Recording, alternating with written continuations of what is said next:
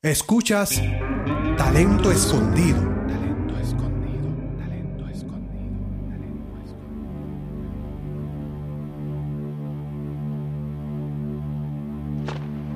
José Escolar es de España y tiene un podcast donde narra historias de ficción llamado José Escolar. La mayoría de las historias que cuenta son de otros escritores, pero algunas son suyas originales. Esa fue la primera cosa que escuché después del zumbido. El zumbido que todo lo cambió.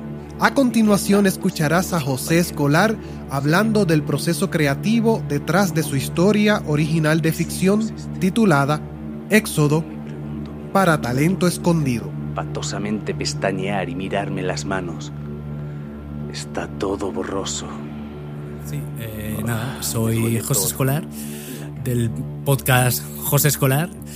Y nada, soy un podcaster que milita en- entre las filas de, de AV Podcast.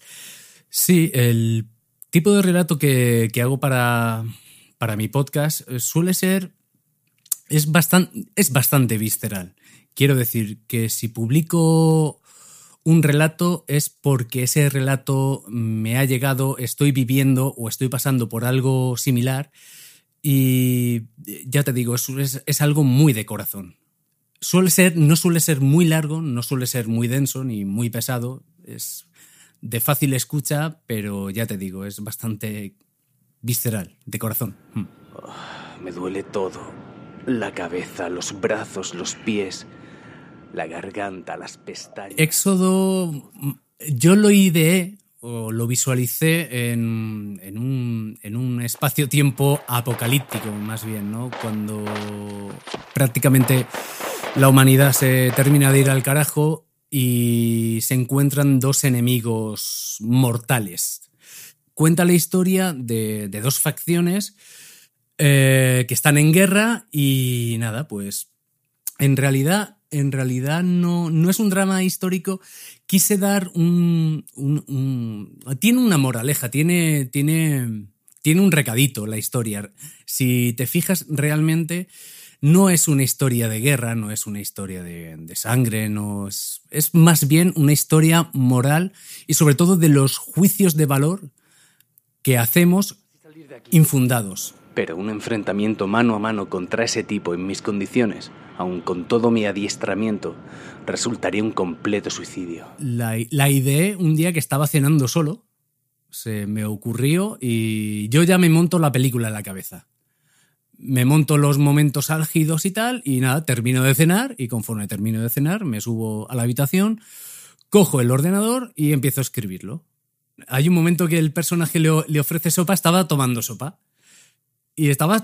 Y la verdad es que la sopa, que me la había hecho yo, ¿eh? además, no, no tenía buena pinta. Y digo, "Oh, tal", digo, madre mía, imagínate que esto cogen a mí, estoy en un momento complicado, me lo dan, me lo tengo que tomar, no sé. Y fíjate, a raíz de ahí nació todo. A partir de la sopa. Probar ese mejunje de agua sucia, con sabe Dios qué tropezones correosos. Pego el primer sorbo. Me cago en mi estampa. No vamos a decir que era una sopa digna de cinco estrellas Michelin, pero dadas las condiciones, estaba caliente y estaba sabrosa. Estaba sabrosa, sabrosa, sabrosa. Uno de los personajes viene pegando tiros y el otro es más, paci- más pacífico. Uno de los personajes piensa que, oh, oh, maldita sea, no tengo mis armas para defenderme de este que no sé quién es, pero quiero mis, mis armas para abatirlo y salir corriendo. Y en cambio el otro lo, lo único que hace es darle, eh, hasta que no lo conozca del todo, lo, lo primero que hace es darle todo lo que tiene en, mano, que no es mucho. Y con eso quise jugar, con, con dos personajes completamente distintos y... Y, y eso, ya me he vuelto a quedar en blanco. Pero un momento, ¿y mis armas? Necesito mis armas y salir de aquí. Como siempre he hecho para mis podcasts, eh, escribo el guion o el texto en este, en este caso como yo lo hablaría o como yo lo visualizo. Entonces, nada, fue, ya te digo, lo escribí, eh, lo repasé, lo leí un poco en voz alta y nada, lo, lo imprimí y me puse a hacerlo directamente, ah, sin paños calientes. Me alegro que te guste. Ese personaje que parece una mezcla entre un ruso y un italiano, Sé que no es algo espectacular, pero es lo mejor que se puede conseguir dadas las circunstancias. eh, luego con la, con la maravilla y la magia de la tecnología, cambiando un poco las velocidades y tal, parece que no sea yo, pero bueno, eso lo, lo- lo- lo tenéis que decir los demás, pero sí que me han dicho que, que qui- quién era el otro. Cuando he dicho que era yo, pues se han sorprendido un poco, o sea, me ha salido bien. Somos pocos los que quedamos y nos matamos entre nosotros por un puñado de basura. El mensaje en sí que, que se da en el relato, eh, el mensaje final es que no debemos hacer juicios de valor, o sea, o, o preju- prejuzgar a, la gente sin antes conocerla, que es realmente de lo que trata el relato en sí. Sin dar más explicaciones, pero ese es el mensaje. Uno de los personajes le, dice, no sé si eres mi, mi enemigo, y como todavía no lo sé, antes te doy de comer. Antes de juzgarte, lo primero que voy a hacer es ser hospitalario contigo. Y si luego te tengo que matar, te mato. Talento Escondido te presenta a José Escolar y la historia de ficción Éxodo.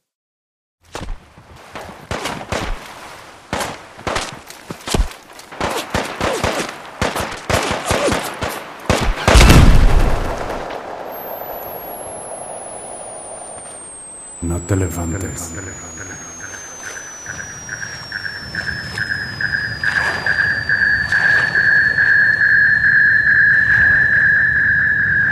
Esa fue la primera cosa que escuché después del zumbido. El zumbido que todo lo cambió y que a tantos y tantos compañeros se llevó por medio. Pero un momento, ¿qué sitio es este? Oh, me pregunto mientras a un aturdido intento patosamente pestañear y mirarme las manos.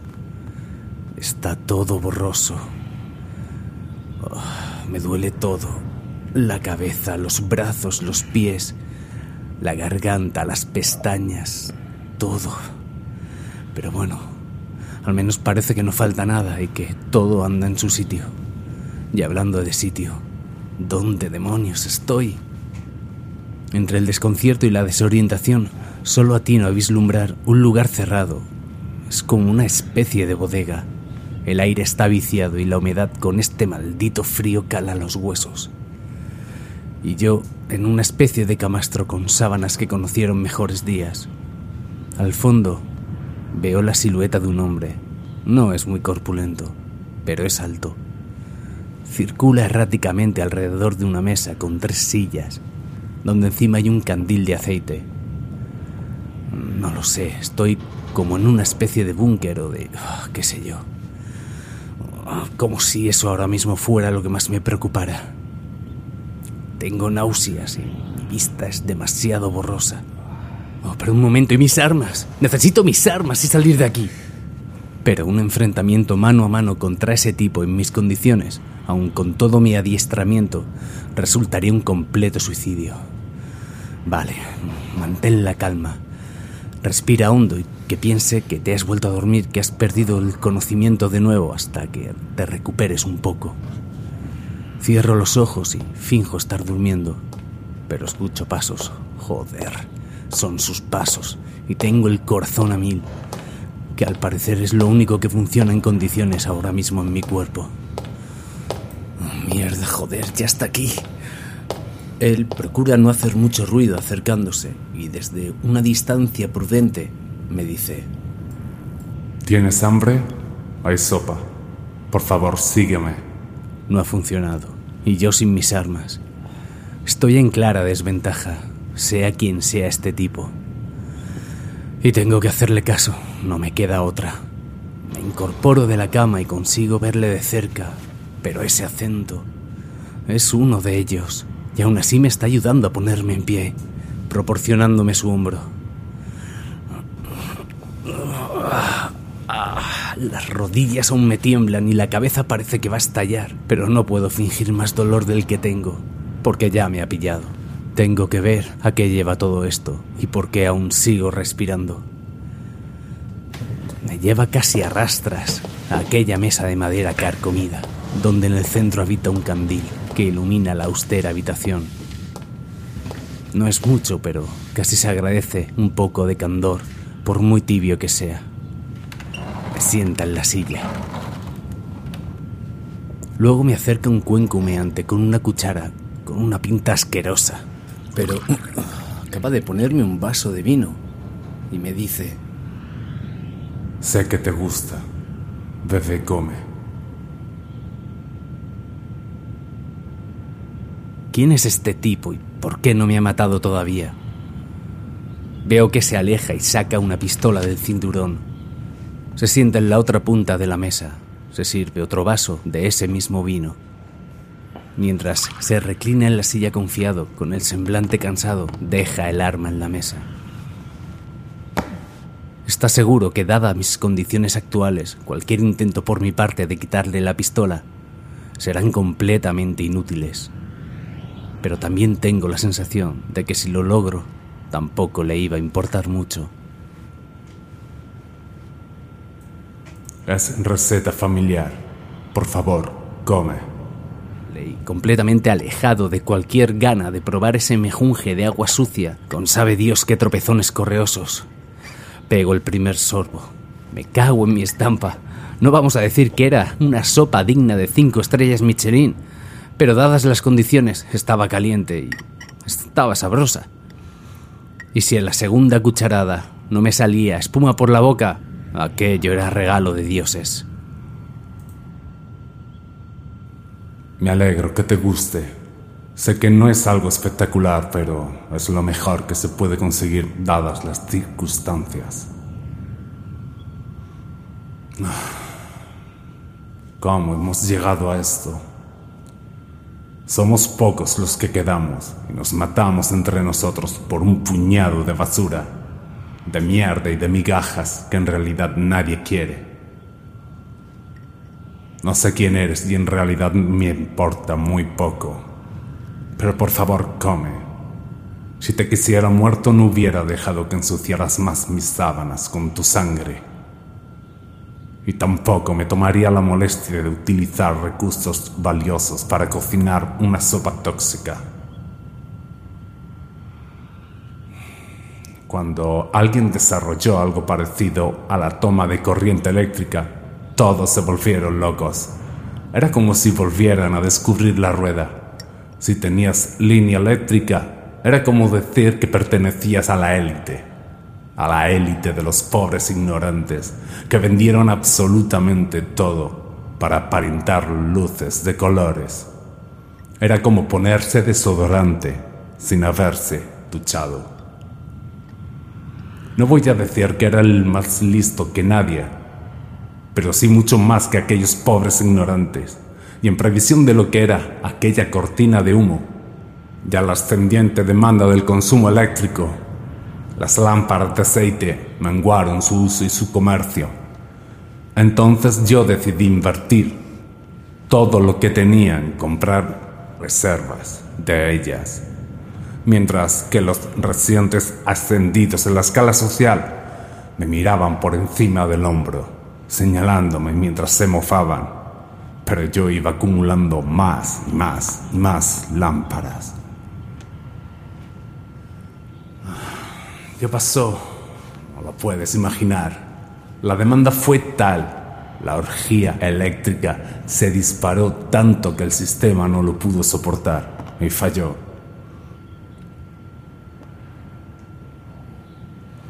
No se pudieron recuperar ni reparar las piezas de los generadores y el castillo de naipes cayó.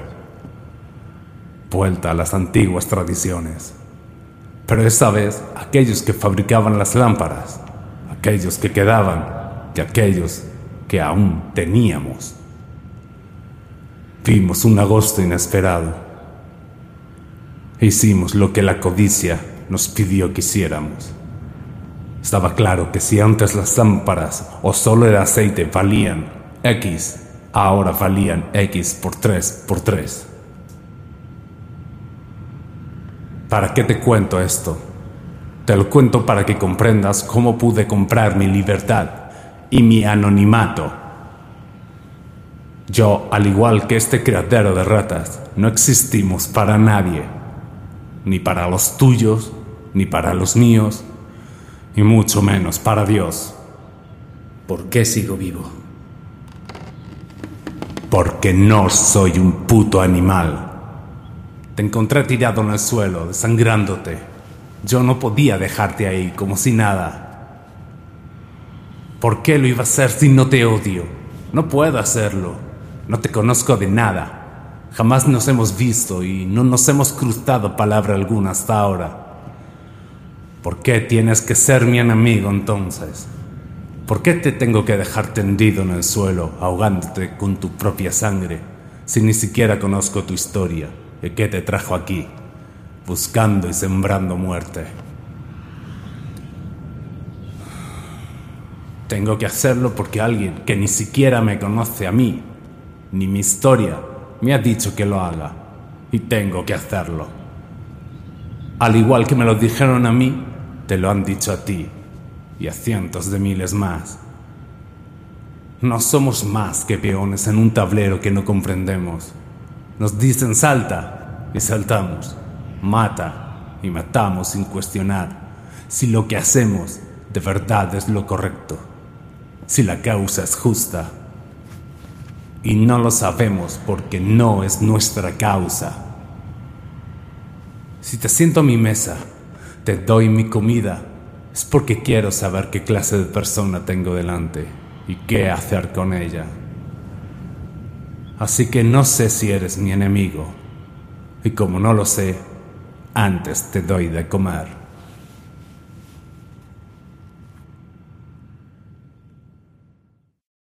El podcast José Escolar es parte de la red AV Podcast de España. Visita talentoescondido.com, donde allí tendré el enlace para que conozcas más y te puedas suscribir a ese podcast. También te invito a que escuches el podcast de la Unión Podcastera, ya que allí yo tuve el privilegio de entrevistar a José Escolar y él me contó la historia de cómo entró al mundo del podcasting. Todos estos enlaces los encontrarás en la página talentoescondido.com.